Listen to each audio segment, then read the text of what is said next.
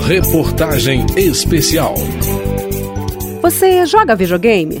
3 bilhões de pessoas no planeta jogam. Quem está fora do planeta joga também. Não é de hoje que a tecnologia dos games é usada para treinar astronautas da NASA. Se você não sabia, esse é um dos muitos usos dessa tecnologia.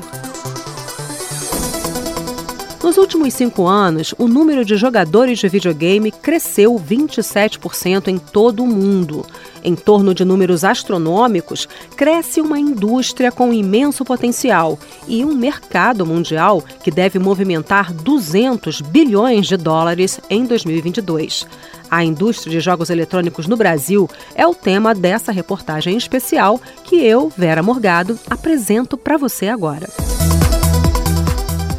aumentar a participação no universo gamer e lucrar mais com isso, o Brasil precisa que as leis que regulam a fabricação, a importação, a comercialização e o desenvolvimento dos games no país impulsionem mais a indústria nacional. É o que pensa o deputado Kim Kataguiri, do União Brasil de São Paulo, autor do projeto de lei que cria o marco legal para a indústria dos jogos eletrônicos.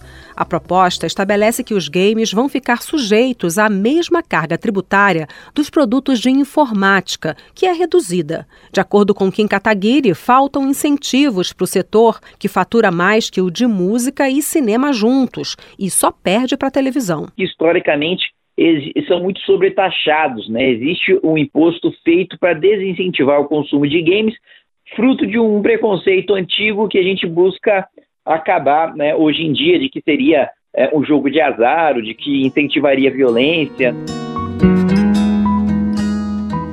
O Brasil é o maior mercado de games da América Latina. São 157 milhões de jogadores, ou seja, três em cada quatro brasileiros dizem jogar jogos eletrônicos, segundo a pesquisa Game Brasil. Pois é. Munido do seu controle e do seu console, você e seus filhos integram uma cadeia bilionária que chama a atenção de grandes corporações mundiais.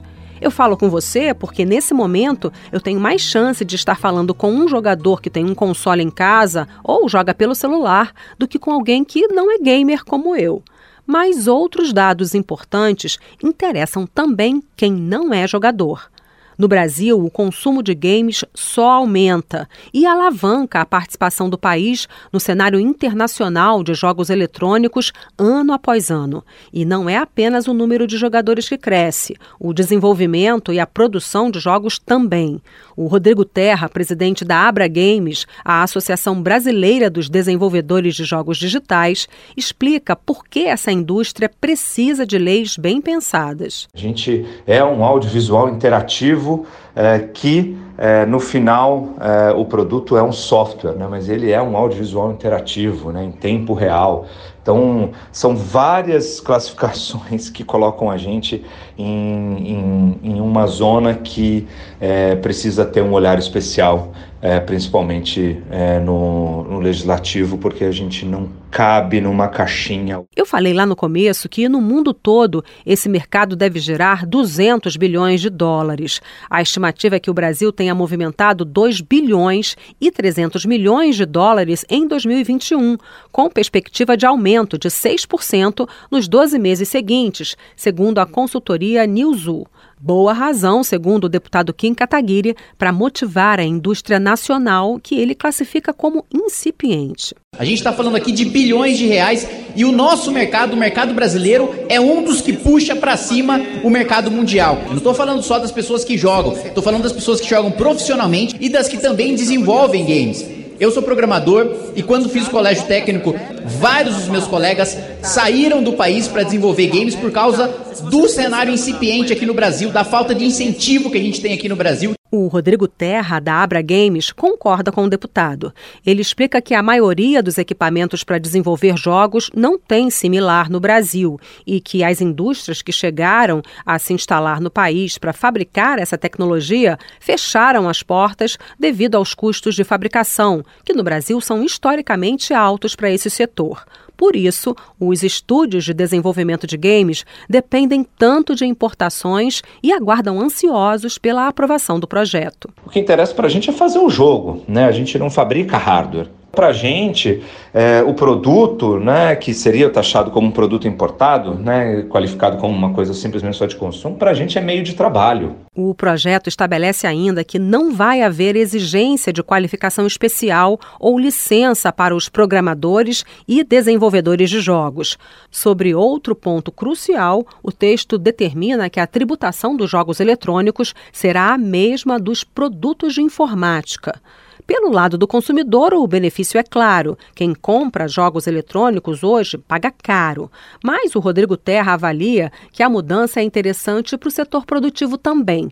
Com equipamentos mais baratos, a indústria tende a ter um maior desenvolvimento. Tem uma oportunidade de realmente poder baixar os impostos daquilo que é muito importante para a gente, que são os equipamentos que a gente produz os jogos. Né? Hoje você não faz jogo sem ter um computador, que são a nosso equipamento fundamental de trabalho. Rodrigo acredita que se o projeto virar lei, vai ser possível conseguir redução de imposto ou isenção para determinados equipamentos usados para desenvolver games. Alguns são importados em kits. Vários fabricantes né, de consoles, smartphones, óculos de realidade virtual né, e etc é, trabalham com esses kits, né? E é, muitas vezes a gente tem é, um desentendimento em relação ao que são esses kits. E aí, esses equipamentos ficam parados muito tempo na receita.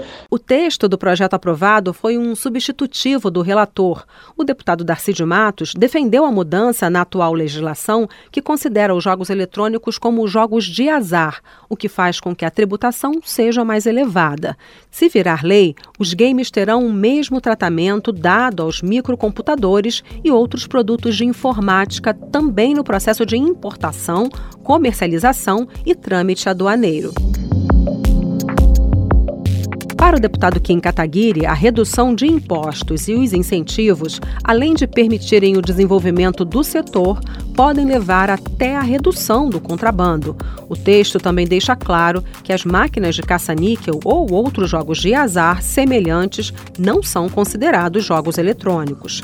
O parlamentar explica que o principal objetivo da proposta é diminuir a burocracia no segmento, para facilitar o ambiente de negócios com o um mínimo de interferência do governo. Não pode ter nenhum tipo de burocracia imposta à indústria dos games que não seja apenas indicar né, qual é a idade é, é, indicada ali pelo Ministério da Justiça para os usuários. O projeto de lei que cria o marco legal para a indústria dos jogos eletrônicos foi aprovado na Câmara no final de 2022 e seguiu para o Senado.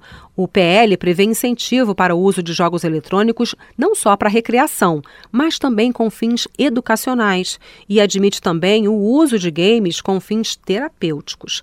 A aplicação em áreas sociais, como educação e saúde, é o tema da próxima fase do jogo, quer dizer, do próximo capítulo. Da Rádio Câmara de Brasília, Vera Morgado. Reportagem especial.